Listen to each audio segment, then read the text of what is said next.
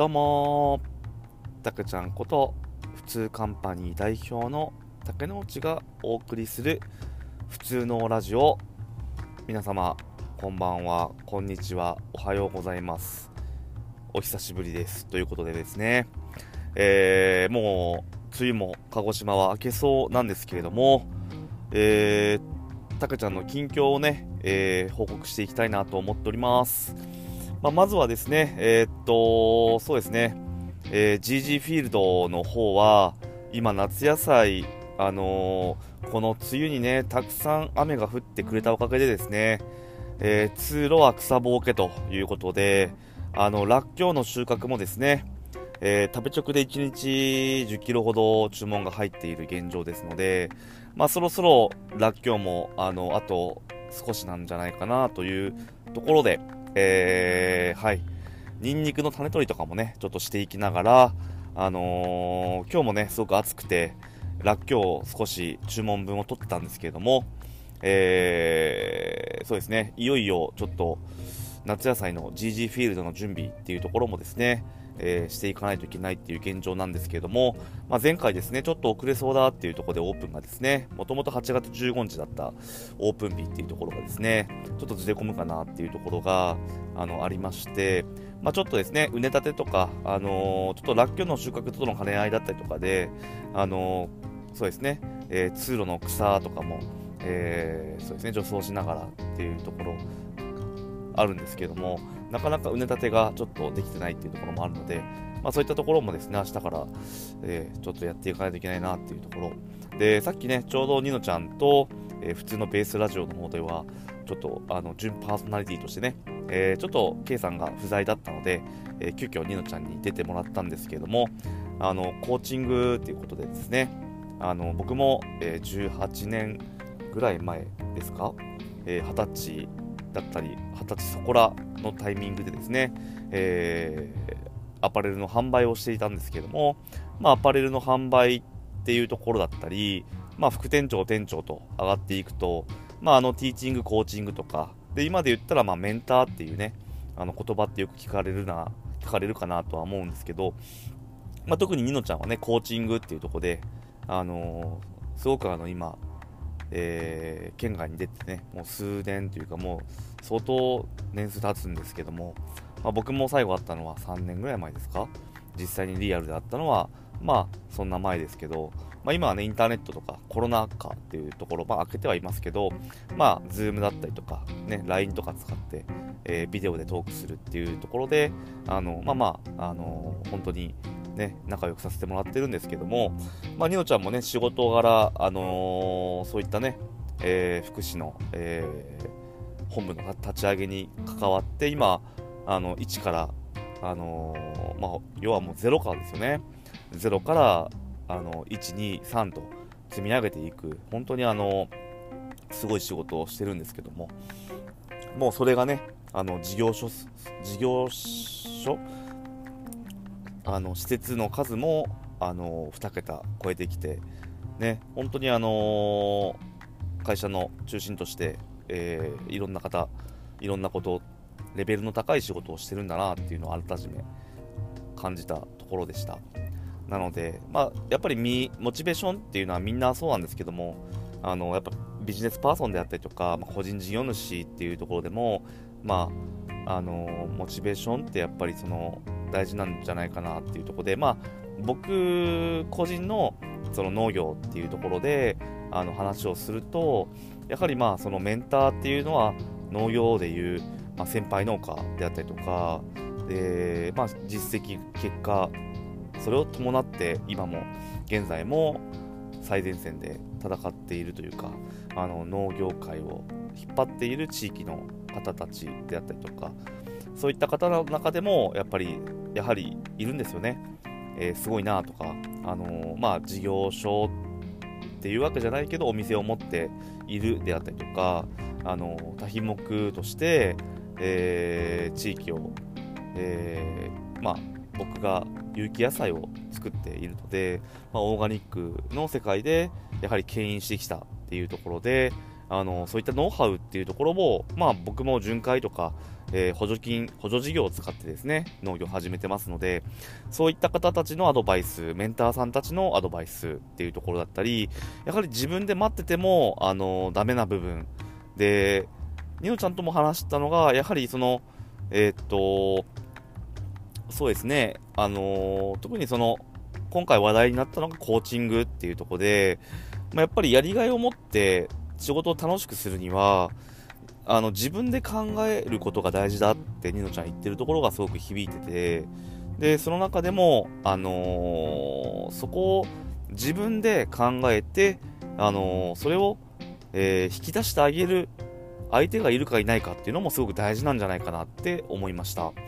なので自分やっぱり、あのよく僕はこういう言い方をするとちょっとね、あのちょっといろいろあの考え方というか捉え方あると思うんですけどもやはりですね畑で棒立ちになる瞬間っていうのが結構多いんですね。今ちょうど1回目の作付けが終わって2回目に移るタイミング2年目の新規収納して2年目のタイミングなんですけどもやはり病気でダメになったりとかあのー、そうですね。1つの作業が2つになり 3, 3つになりバッティングすると1つの作業をしている時に他の作業ができなくなったりあの全てのスケジュールが押してしまって計画通りいかないってなった時とかあの失敗栽培に失敗したりとかあのー、そうですね。そういったタイミングってやっぱりあのー、呆然としてしまうんですよね畑の中で。ちょっと一瞬時が止まるけど実際は時は流れるので、一人、一つ一つの作業が押していくと、やはり作業工程もですね、栽培計画通りいかなくなったりとか、あの、適期に、えー、定食、ハッシュできなかったりとかっていうところは、すごくなんか経験として多品目って大変だなと思ってて、で、やっぱり研修中に、えー、っと、学べなかった、えー、火砕類、まあ、火砕類で言うと、私はオクラ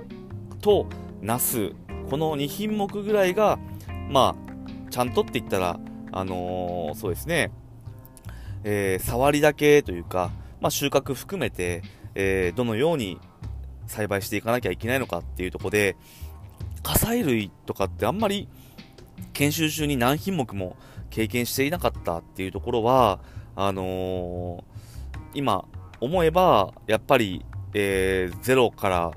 何かマニュアルから栽培の、えー、そういった方法であったりとか、誘引の仕方であったりとか、一つ遅れれば全てが遅れる敵化もそうですし、で、やっぱりそういった除草剤であったりとかですね、えー、オーガニックなので、ちょっとやっぱり、あのー、できない、使えないものっていうのは結構多々あって、農薬にしてもですね、あのー、無化学肥料と、え無農薬ってことでやってはいるんですけども、まあ、やっぱりそういったところで、あのー、草に、え、栄養を奪われて、なかなか、あの、今回だったららっきょうが大きくならなかったりとか、逆に、あのー、生姜の跡地に玉ねぎを、えー、定食して、えー、まあ、ハッシュですね、えー、苗を作ったんですけど、それが大きくなりすぎて、まあ、生姜の畑って基本2倍、3倍、普通の、はい、肥料入ってますから、あのいろんな状況下でやっぱり、あの判断であったりとか、あのもう起こってしまったことっていうのは仕方ないとは思うんですけどもそこでやっぱりちょっとこう時が止まってしまうっていうところで、あの悩みを誰にも相談できなくなって悪循環になるっていうこと。で先日ですね、あの県の振興局が主催するあの励ましの会に参加させていただいて、まあ、情報交換会っていうのがあったんですけども、まあ、県と市と、あとは新規就農者、まあ、この3年間はあのー、コロナの影響で、なかなかですね、そういった、あの、会合というか集まりできなかったので、えー、僕も去年新規就農したんですけども、まあ、まとめて、あのそうですね、盛大に開催されたんですけども、やっぱりあの県の振興局であったりとか、あの市の、えー、農政課の方、まあ、これが近隣の、えー、町の方も担当者来られてたのでいろんな方と話をするとやっぱり何をどういう視点で、えー、求められてるものであったりとか、まあ、あの話を聞いてくれるっていう同じやっぱり農業を盛り上げていこうという志を持った方たちが集まる場っていうのはすごく勉強になるなと思いました。なのでやっぱりですね、えー、1年目もよく僕言ってたんですけどもあの相談するそういった先輩農家であったりとか成功してる人だったりとかうまく回してる方あの農業で生計が成り立っている方って言ったらちょっと語弊があるかもしれませんけどもやっぱりいろんなやっぱりこうギリギリになってしまっている部分っていうのはあの、そうですね私もはい資金面であったりとかそういった野菜を作るために、えー、いろんな用意をしてそれを実際作り上げる過程で失敗したりとかするとあの、本当にそういったあのまあ、先進農家の方あのそういった方にアドバイスをもらうべきなところっていうのは十分にあるんだあるんだなっていうのは思いましたね。なのでやっぱり地域貢献っていうところは大前提としてやはりその今の農業界いろいろな緑食料システムシステム戦略であったりとか勇気をオーガニックを広めて広げていこうとそういった目標などもですね、えー、ある中ででも本当にそのやるべきことっていうのは栽培であったりとか管理であったりとか自分のその PDCA サイクルっていうまずは目標を立ててでそれをチェックして精査してでそれから出た課題解決っていうところの方法っていうのをまあ、周りの農家さんにちゃんと聞くであったりとかですね。でそれが正しいあの方法なのか本当に自分の何か考えに固執してないかとかそういったやっぱりチェックっていうところからあのそうですね、まあ、行動っていうところそういったところをまた新しいプランとしてそういった繰り返しっていうのが大事なんじゃないかなっていうのも合わせて思ったところでした。はい。ということでね、えー、まあ、実際はですね、えー、今から、えー、夏野菜、秋野菜含めて準備が始まっていくんですけども、まあ、ここまでですね、あのー、なんか、そうですね、落ち込むと言ったらちょっとなんか、ニュアンス的に、うん、一緒なのかな。うん、やっぱり、本当に1年に1回しか作れないものって野菜は多いなと。改めて痛感して、まあ、失敗すればそれは大幅な、あのー、マイナス要素になるなということであったりとか本当に今から、あのー、そうですねいろいろな栽培方法っていうのを、あのー、しっかり学んでいかないといけないなっていうのは思いますね。はい。やっぱり、その、周りの方たちとかっていうのは、周りの農家さんたちっていうのは、やっぱり日々、そうですね、出荷できるものそれはまあ路地なのかハウスなのか田んぼなのかっていうので違いますけどやっぱり、えー、回していってる人っていうのはあのーそういったやっぱり緻密な計画に基づいて経験値と絞り込みっていうところが、あのー、すごくなんか印象的ですね。だからやっぱりそれをその農協であったりとかあのー、まあ私が所属している生産組合とか、えー、部会であったりとかうん、そういったところで情報収集して、